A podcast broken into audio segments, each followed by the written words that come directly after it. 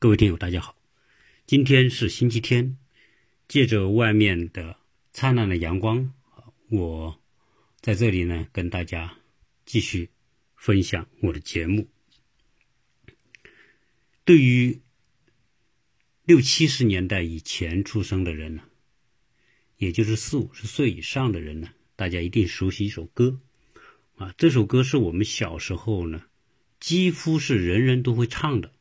但是到了今天啊，八零后、九零后，啊零零后，很多人就不太熟悉这首歌了，可能也听过，但是要大家说唱呢，估计很多人也不太会唱这首歌。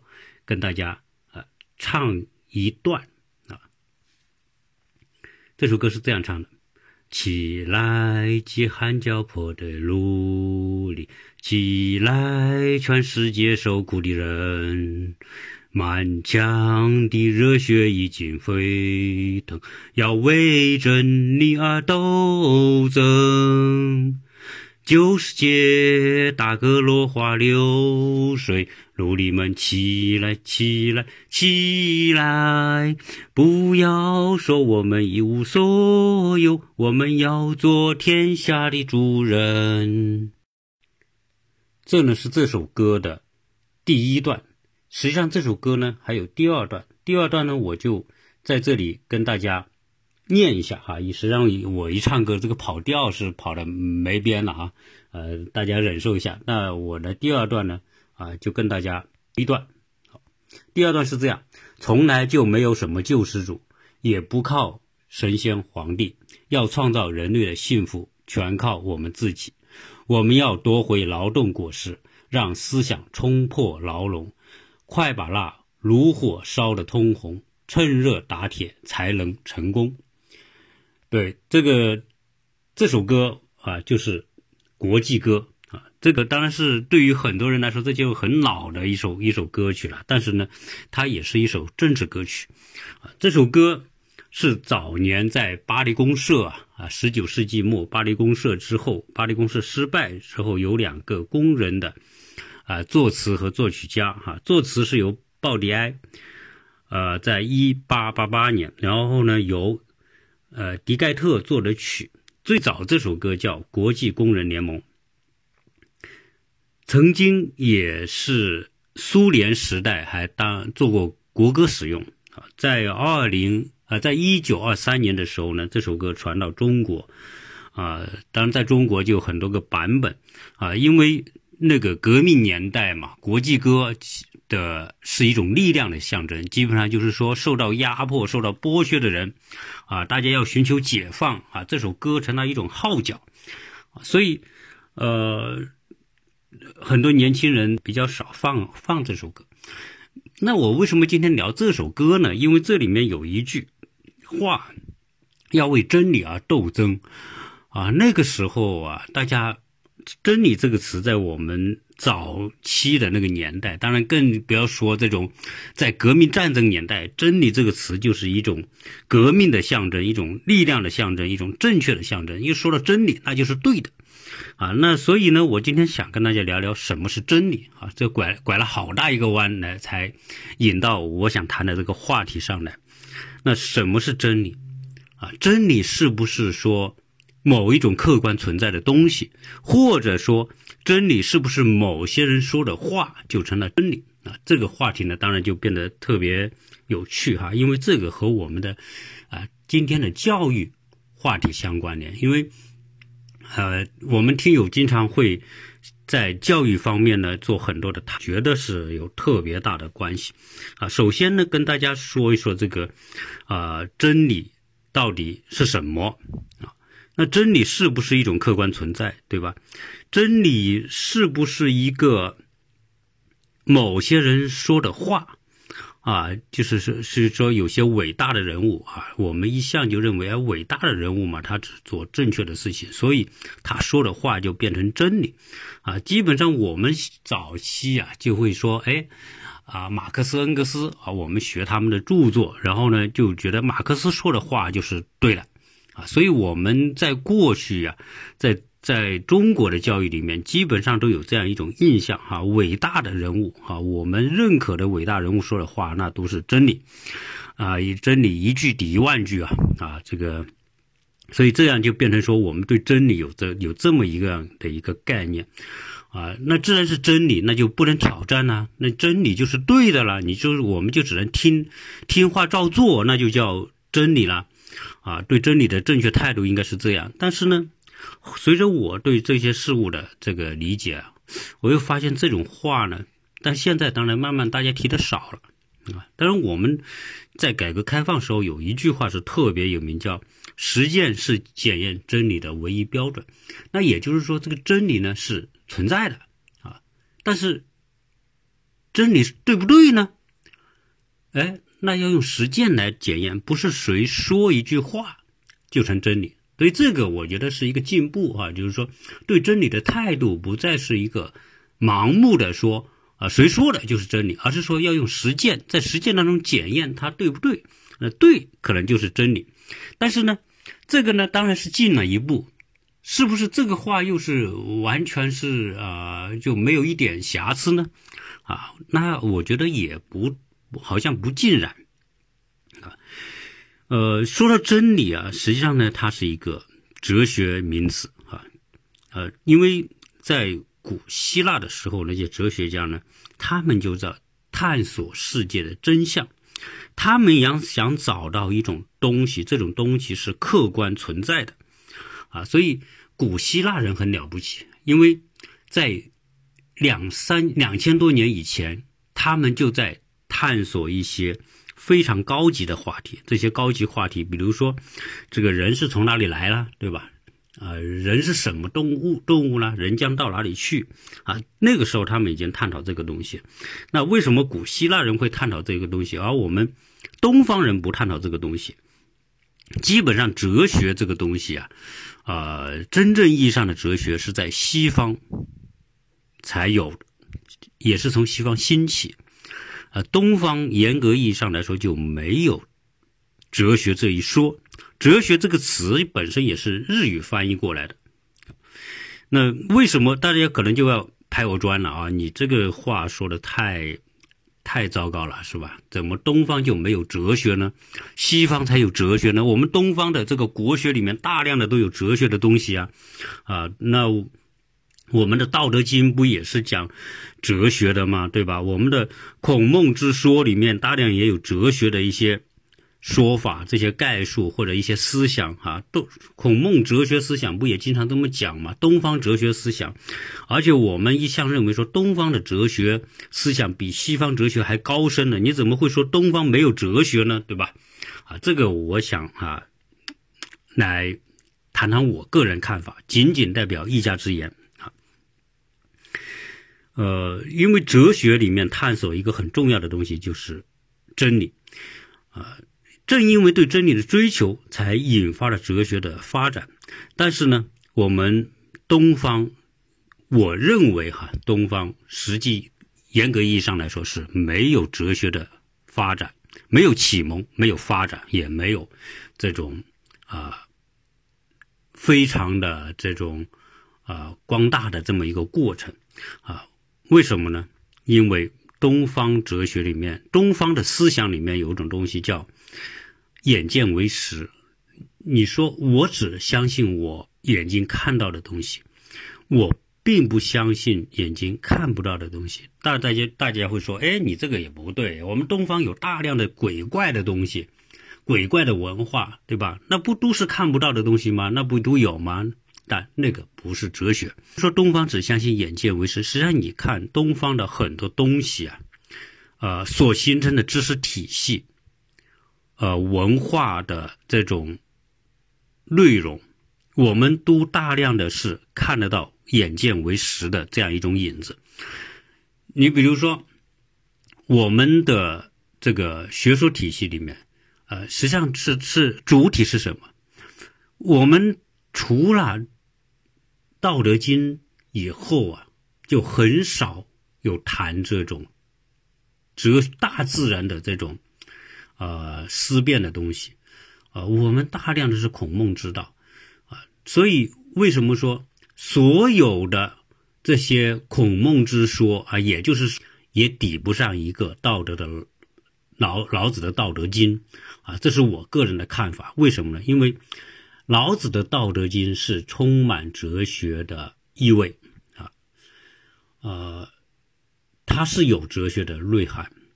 其他的这些诸子百家，大量是什么？大量是治国之术，大量是人与人之间的关系，大量的是育心术啊。所以实际上你把所有的四书五经啊、《论语》等等这些全部加在一起，你看到的就是一个治理国家的专用的一些套路思想。和方法，还有就是人与人之间的关系的这种处理的方法，啊，这是东方学说的主体，啊，那你说质变是《道德经》这种东西，啊，它确实也是很高深，但是它的这种对近代现代的影响来说，那远远达不到古希腊哲学。和欧洲近代哲学对人类的影响，这个是我自己的感觉哈。因为呢，古希腊这个哲学的发达呀，这叫群星璀璨啊。古希腊哲学家他们已经提出了，呃，世界是什么构成的，对吧？然后他们也开始探探索天体，同时这古希腊哲学家。他们已经在探究世界的本源，从两个渠道，一个是从宏观的渠道去探求世界的本源，也就是说从天体、从物理、从这个呃宇宙的角度来探求世界。同时呢，古希腊哲学也从微观世界探探求世界的真相。比如说，他们已经想世界最小的构成单位是什么啊。当所以他们就提出了原子论，啊，这些是很了不起的。你说东方学说里面什么时候探讨过这个问题？没有吧？啊，所以我我说这个严格意义上来说，啊，东方是没有走出哲学这条路，啊，没有形成体系的科学体系的东西，啊，但是西方这一方面确实啊就是不一样。那这里面讲到说哲学啊。啊，有人做了一个总结，我觉得总结特别好。好，哲学是什么呢？哲学是一群高智商的大男孩一起玩的一种高级游戏。啊，这个总结我觉得挺有意思啊。同时呢，这个哲学对人类啊，它看起来是毫无用处啊。你说从现有的这种学科里面，说你靠个哲学能？变得特别呃，找一个什么特别好的职业，啊，很赚钱的工作，那就基本上就很难。今天在美国，很多人学哲学，但是很多人学哲学不是因为他可以好找好工作，啊，他是因为他特别有用处。哲学在所有学科里面是最最最啊最有原动力啊力量的一个学科啊，它是所有学科的一个基础。啊，不管你在哪个学科里面进行研究，离开了哲学的基础，它的这个发展的空间或者能够取得的成就都很有限。但是我们啊，来自东方，在美国啊，就是昨天就有一篇文章啊，一个女孩写的，也还是我们一个邻居的一个女儿啊，她在杜克大学读书。杜克当然是美国很牛逼的大学了，大概也是排在前十名的吧，顶尖的大学。啊，他杜克是个私立大学，学费也很贵。他进入这个学校，他父母也是我们呃一代的移民吧，年龄跟我们差不多。然后度早期非常的艰苦啊，然后后来呢，通过他们在啊工程、计算机这些领域的这种。这种专业吧，然后在这边找到工作，呃，慢慢的哈，经过几十年的打拼，现在生活也不错，所以他们呢就希望自己的女儿在未来读书的时候呢，也能够走他们这条路，以学一些，呃，工程啊，呃，科学呀，理工类的计算机这一类的实用科学，未来好找工作，啊，那他这个这个女儿呢就不太乐意啊，他觉得东方人都太讲究功利和务实，呃，学这些东西呢，就是呃父母的愿望啊，希望他们啊，但是呢，他早是更愿意学一些呃人文和社会科学科的一些专业，呃，因为那你说哲学当然属于社会学科的一部分呢，如果呃在我们。亚洲人来说，这些孩子们学哲学专业啊，或者把学哲学作为重点去学的人很少啊，因为哲学本身它就不是个实用型的学科，它是一个思想基础类的学科啊。对于来自啊东方的家庭。啊大家注重实用，所以呢，对这些哲学这种呢，相对来说就不会太主力的小孩去学这个东西。而我自己经过几十年的这样一种经历吧，啊，得出了思考。我觉得哲学从实用的角度，哲学是啊一种更高级的实用学科啊。从低级的，从解决生存和职业的角度啊，哲学只是。啊，不是一个啊一一出来就能够对你带来很大职业机会的这么一个学科啊。相比之下，和这些实用学科比，它的实用性会低啊。但是我倒觉得实用学科呢，能解决我们一些务实的问题，低层次的这些需求的问题确实有帮助。但是对于高层次的精神需求来说，啊，离开了哲学，就等于说。没法打开通向更高世界的大门，所以哲对于一些对于你的孩子来说，如果他本身志向很高远啊，他比如说他未来希望在某个领域里面有成就啊，不管在计算机、在工程、在呃基础科学啊、物理、数，希望在这些方面有杰出成就，而且他本身天赋很好的话，那你要建议你的孩子。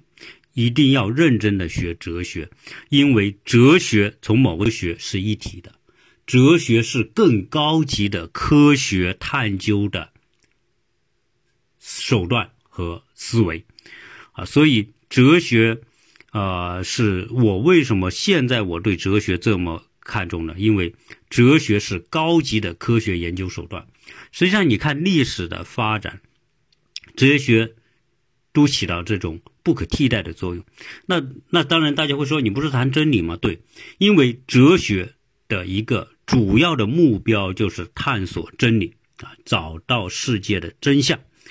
那真理是什么呢？当然，这本身就是啊，这大家认为是一个绝对的东西啊，绝对正确的东西叫真理。但是世界上有没有绝对正确的东西呢？啊，哲学给我们的答案是不存在啊。所以大家听我今天讲到这里的时候，大家会觉得，嗯，这很茫然，对吧？自然真理那么重要的科学探索和对自然的认知来说，真理确实它就不存在。真理是一个目标，是一个方向，我们努力的去朝着真理的方向去探索、去努力，但是我们永远都没有办法真正触及到那个真理啊。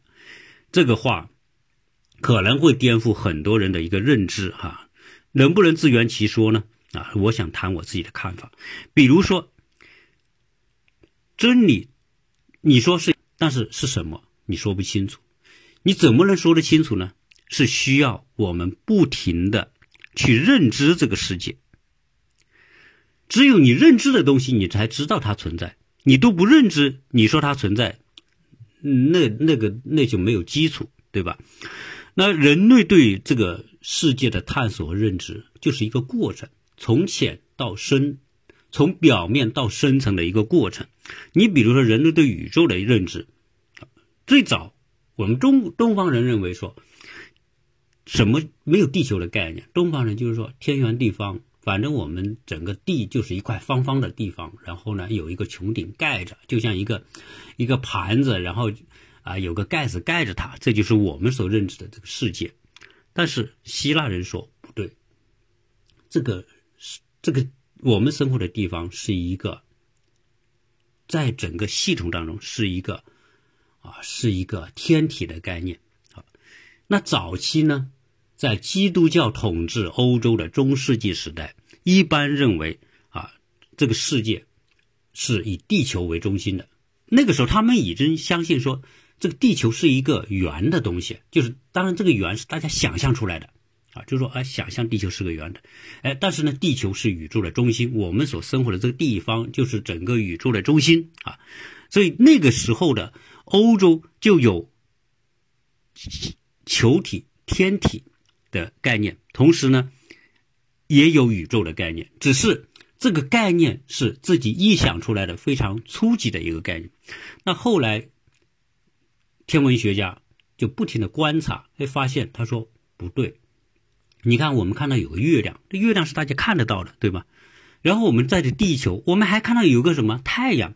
你看到这个太阳升起和下落的时候，都是一个圆圆的，像一个蛋黄一样的一个球体，一个圆的东西。月亮也是一个圆的东西。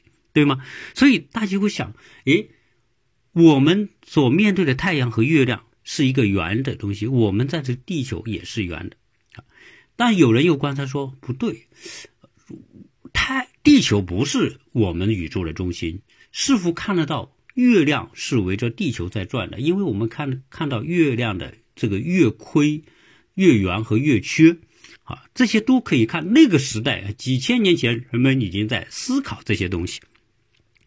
所以后来有人说不对，我们地球不是中心，我们在围绕着太阳转啊，因为我们的历法告诉我们这种规律啊，我们是围绕着另外一个东西转的。所以哥白尼提出了日心说，啊，在日心说提出来之后，当然这就进了好大一步了，从原来的天圆地方到现在，哎，我们是围着太阳在转的。但随着后来，比如伽利略啊，包括啊其他的这些啊。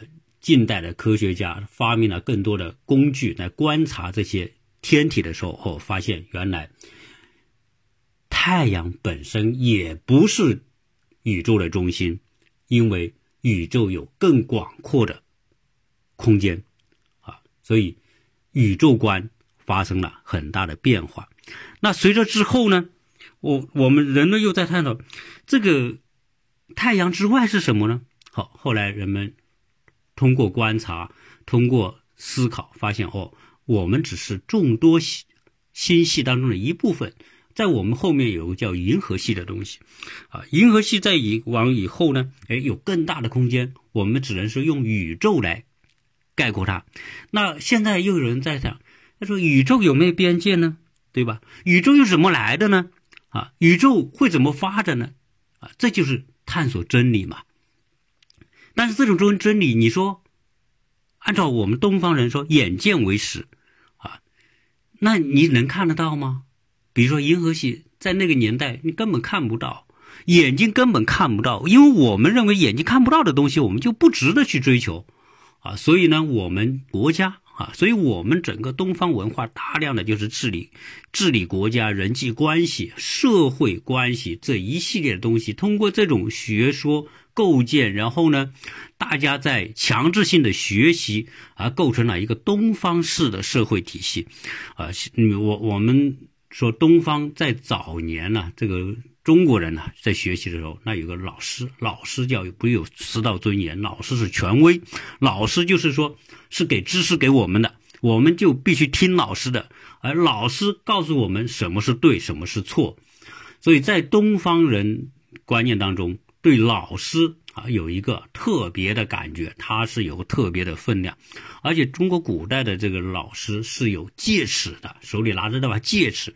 什么叫戒尺呢？就是说，老师用这把尺告诉你什么是对，什么是错。第二呢，老师告诉你什么是边界，你不能跨出这个边界，跨出这个边界，我这个戒尺就要抽你啊！所以导致东方教育里面大量的就是说，哎。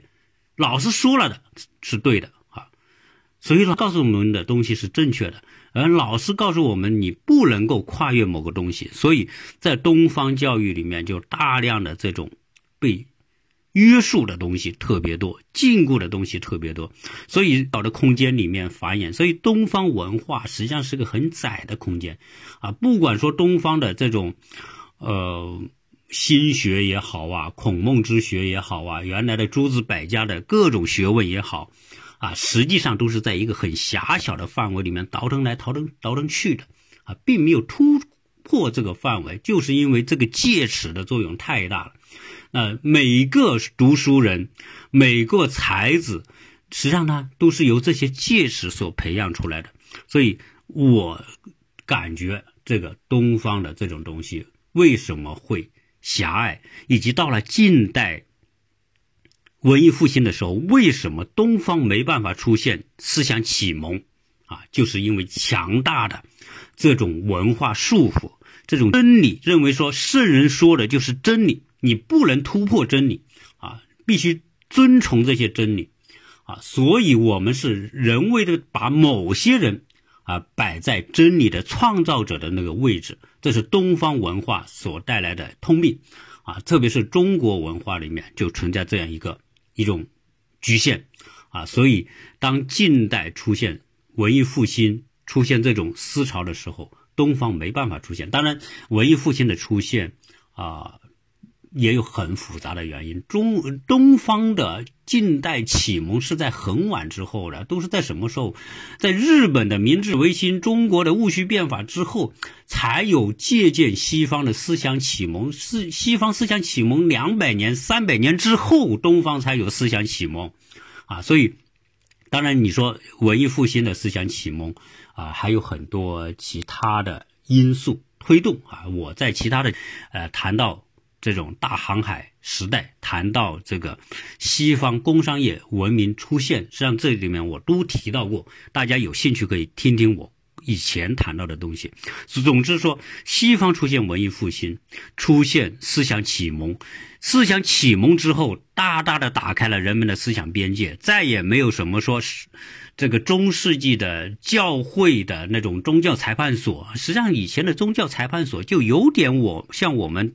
东方的这种戒尺一样，啊，你你必须说，哎，神说反这个东西违反这个这个上帝的旨意，那就要，呃，裁判所来处罚处处罚来制裁，啊，那你看什么布鲁诺被火烧死啊，哥白尼被通缉啊，等等这些过去遭教会迫害，这些就是这个道理。实际上，东西方在。在早期是出现过一些相近似的东西哈，西方的这个宗教禁锢啊，和东方的这种圣人之说啊，那种孔孟之说，那种被称为这个治国之术的，必须遵守的那种东西，实际上是有一个相似的经历。但是西方由于各种因素的推动，它出现了我们说的这种。思想解放，而西方的思想解放是从文艺复兴开始，那所以西方思想解放就成为它的一个新时代的文化背景。那解放和探索真理、追求自由，哎，这在西方。所以，西方为什么哲学能能够发达？西方人在近代的科学创新为什么是是那么的啊？对世界影响巨大。而东方，你说从近代开始，对改变人类的重大的这些发现啊，极极少极少再出现在东方。我们能够拿得出手的，还是四大发明，什么造纸术啊，什么这个地动仪啊，是吧？指南针，我们还只是这些东西。当然，那些东西很重要。在那个年代能够发现这些东西已经很重要、很了不起，但是你仅有那些东西是远远不够的。今天的世界的文明是建立在西方的近代思想解放和探索的基础之上的啊。那我们说，呃，牛顿对吧？开创了近代物理，也就是所谓经典物理。牛顿发现了三大运动定律。发现了万有引力定律。牛顿还探索什么呢？探索这个光学。他还发明了微积分。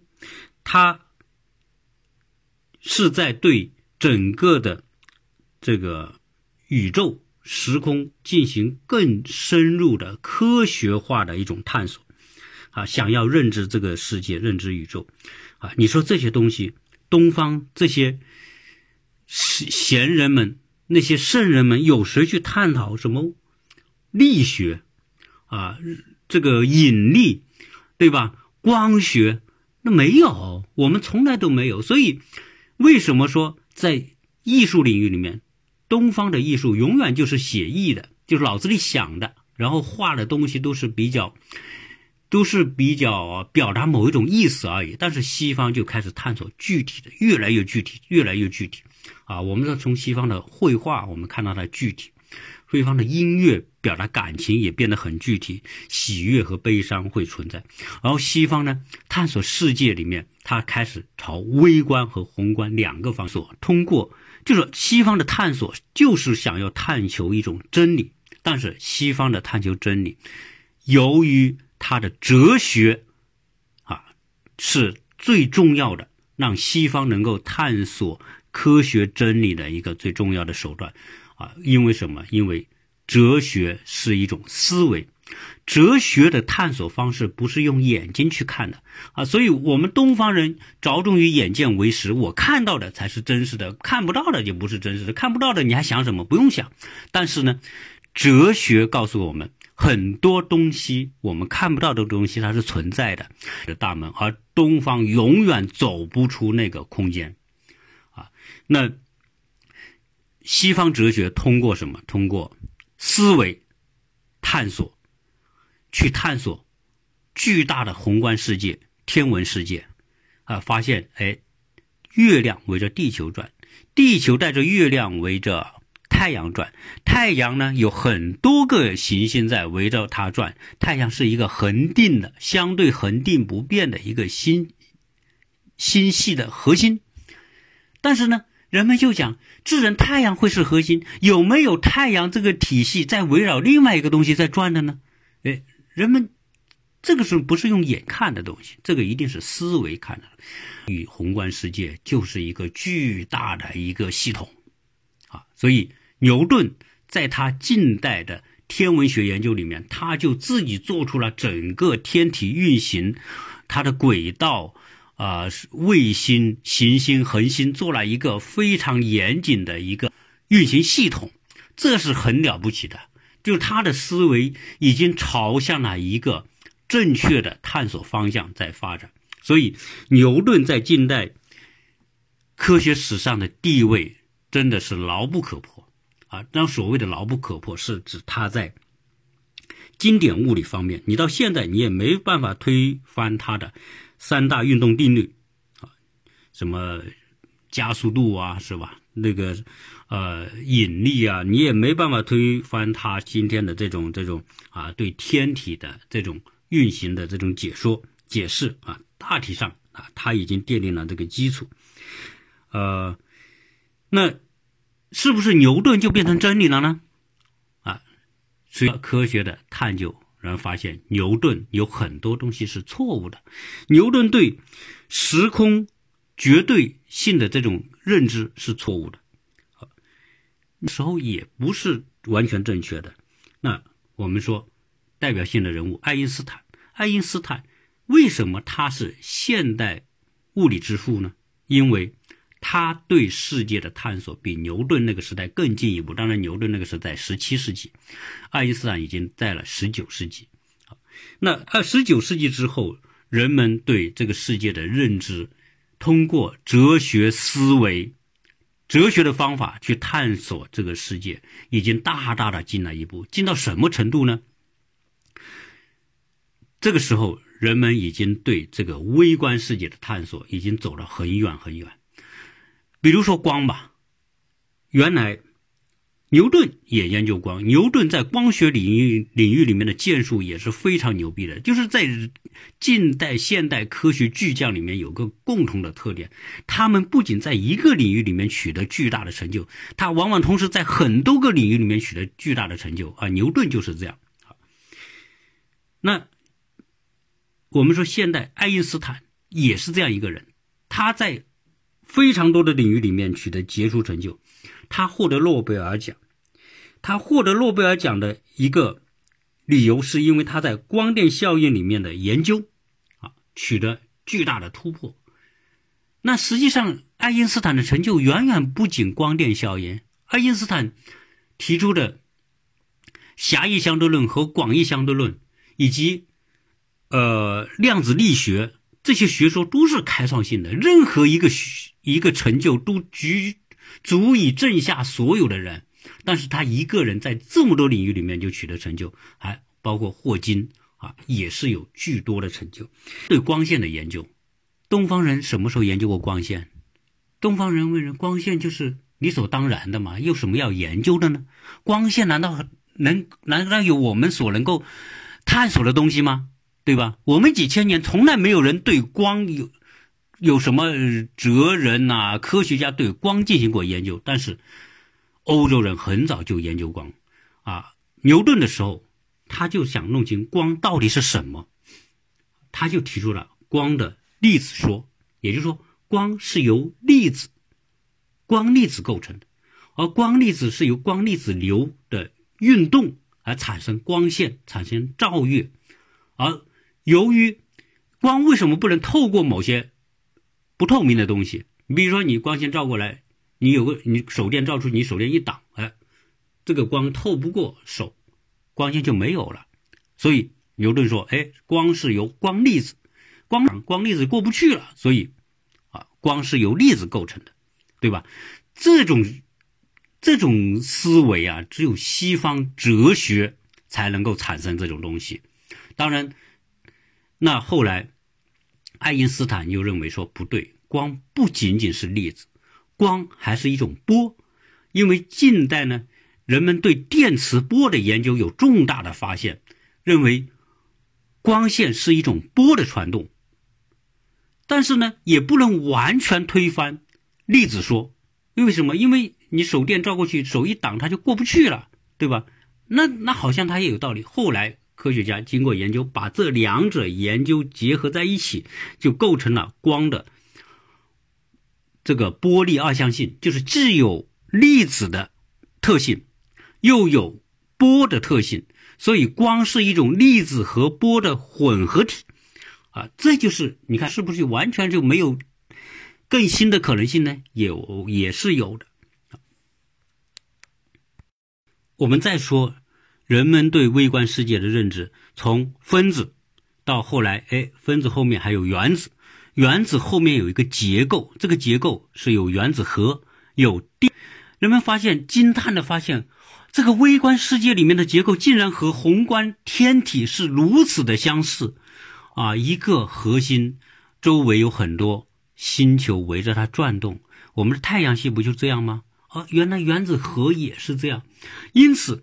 人们通过宏观和微观两个方向的研究，竟然发现它后面的原理是如此的相似，因此人们不得不惊叹这一切的造物主。所以人们说有没有造物主？但是为什么有这种结构呢？为什么宏观和微观最后的最终极的基础原理是如此的相似呢？所以人们不得不承认。我们还没有弄懂，没有弄懂的这个东西，我们把它称为天道，称为道啊。所以有人说，到底道有没有啊？我们《道德经》里面一场道，这个说得清的道就不是常规的道，而是一个我们还没有弄懂的道。但是这个道就是存在。所以西方宗教里面对道的崇敬，当然西方宗教对道的崇敬，我大家都知道叫 God。西方有这种东西，呃，到今天为止，我们能够完全排斥说，哎，这个世界就不存在那个道吗？实际上，我们都好像知道，不管你愿不愿意，这个道都是存在的，而且这个道在起着作用。因此，不同的文化把感知到的这个道给它取了一个名称，啊，这个名称就是不同的文化人们所敬拜的对象。啊，我这样解释啊，是否可以对 religions 啊，也就是所谓的宗教啊，有一个我自己的一个认知和看法？所以，它这种 religions 是不是完全就是一种主观的东西呢？以及它是不是完全就是一个迷信的东西呢？啊，这个就变得需要见仁见智了。好，那我们接着再再说。这个哲学思维、哲学的思辨、哲学的探索、哲学如此有力量，啊，离开了哲学，所有的学科都将止步不前。爱因斯坦牛逼啊，但是你去看爱斯爱因斯坦的传记，你去看爱因斯坦说的话，他的思想里面起巨大作用的就是他的哲学的知识啊，哲学是爱因斯坦。你说爱因斯坦探索广义相对论、狭义相对论，看得到吗？看不到，那怎么知道？他是通过思维，通过。哲学的不正确，你认为它不正确，它有可能有正确的。你所以，哲学就是一种对立、有多元性的啊，有对就有错。你没有错，怎么会有对呢？有好就有坏，你没有坏怎么衬托好呢？对吧？有生就有死，你没有死怎么知道叫生呢？啊，这些叫哲学的终极的基础。而这些哲学的终极基础，你别看。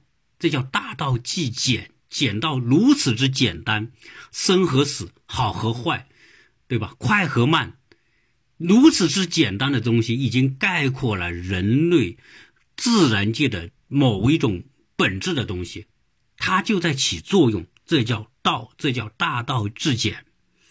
那你说是唯物论还是唯心论，对吧？这也是我们东西方好大的一个区别。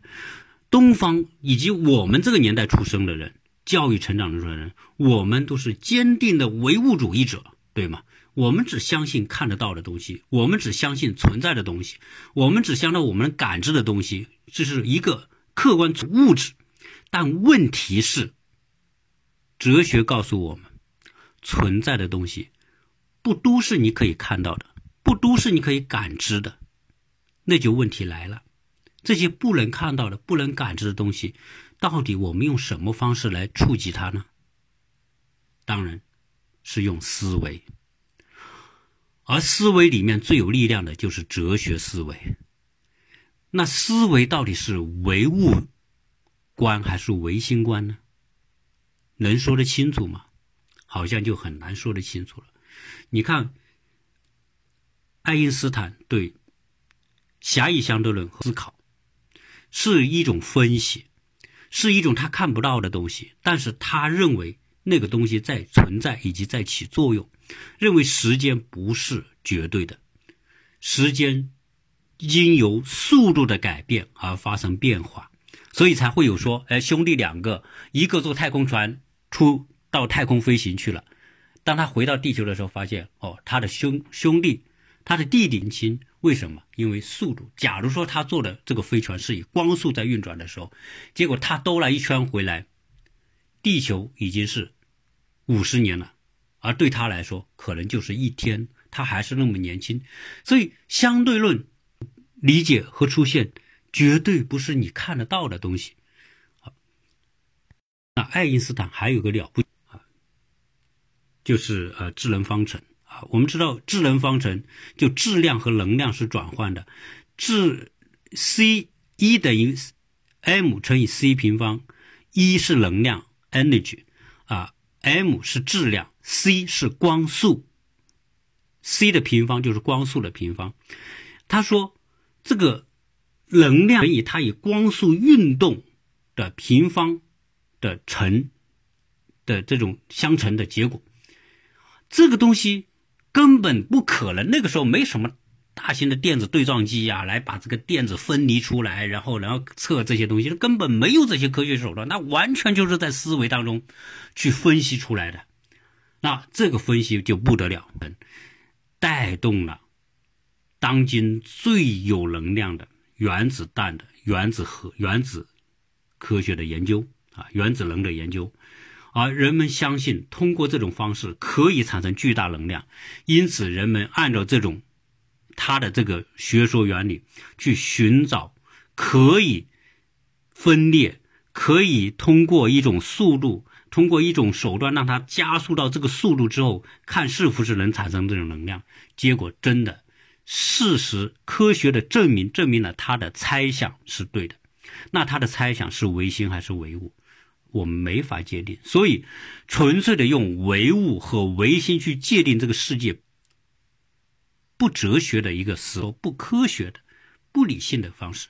啊！因为在很在思维层面，你可以说它是唯心的，也可以说它是唯物的，啊，因为最后爱因斯坦也好，其他的科学家提出了很多假设，最后都要通过一种方法去证明，只有最后证明了的东西，认为它是真实的，它接近真实，或者它就是我们所常会说的叫真理的东西，那就会说，哎，为什么霍金？名气那么大，对吧？这么大的霍金，比很多诺贝尔奖的这个名气还大。得主，我们知道几个诺贝尔奖得主？不知道。但是霍金我们都知道，他这么牛逼，为什么他不得诺贝尔奖？对吧？经常有人问这个问题。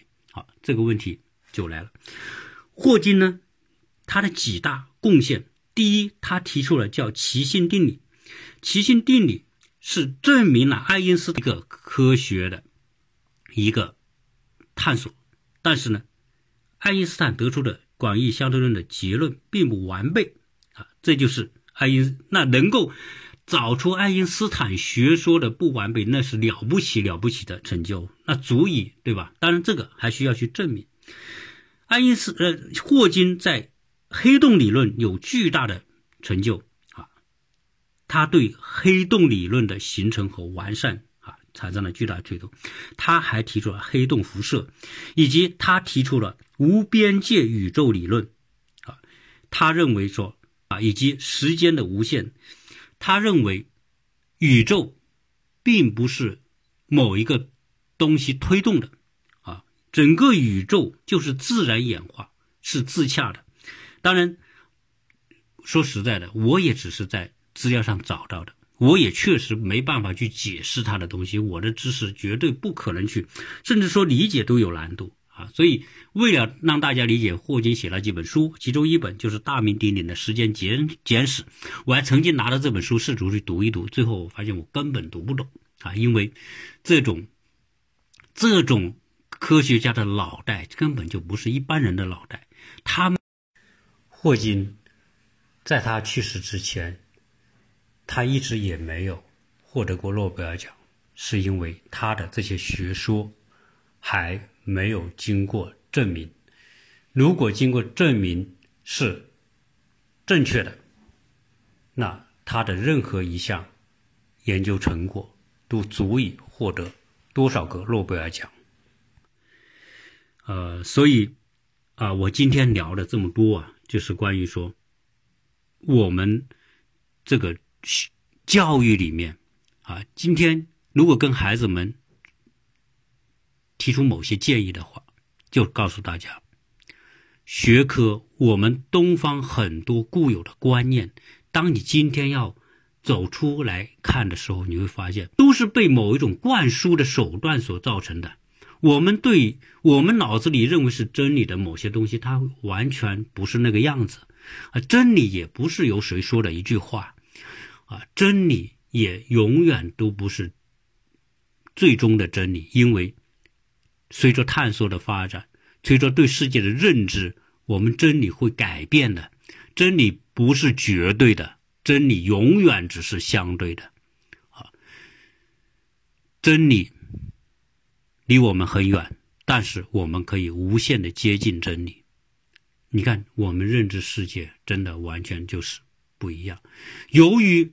西方思想启蒙和自由解放，西方在很多东西里面没有禁忌，什么东西都可以去探索，什么想法唯物的、唯心的各种手段都能用。但是我们在东方，我们发现很多东西不能用。我们不说唯心主义是好的，唯心都是要遭批判的。但是呢，我们看到西方，因为西方打开了唯心，打开了心灵的翅膀。西方才对近代科学、现代科学有如此大的贡献，而东方我们完全被折断了这根翅膀，所以我们在近代现代科学里面没有一项对人类有重大贡献的发现，这就是真实的啊！我不知道可不可说是一个真相。希望我这期节目啊能够打开啊这个话题，好像有时候是有点枯燥啊，但是如果你认真听啊。希望能够听出某一种东西。好，这一期呢就跟大家聊这么多，谢谢大家收听。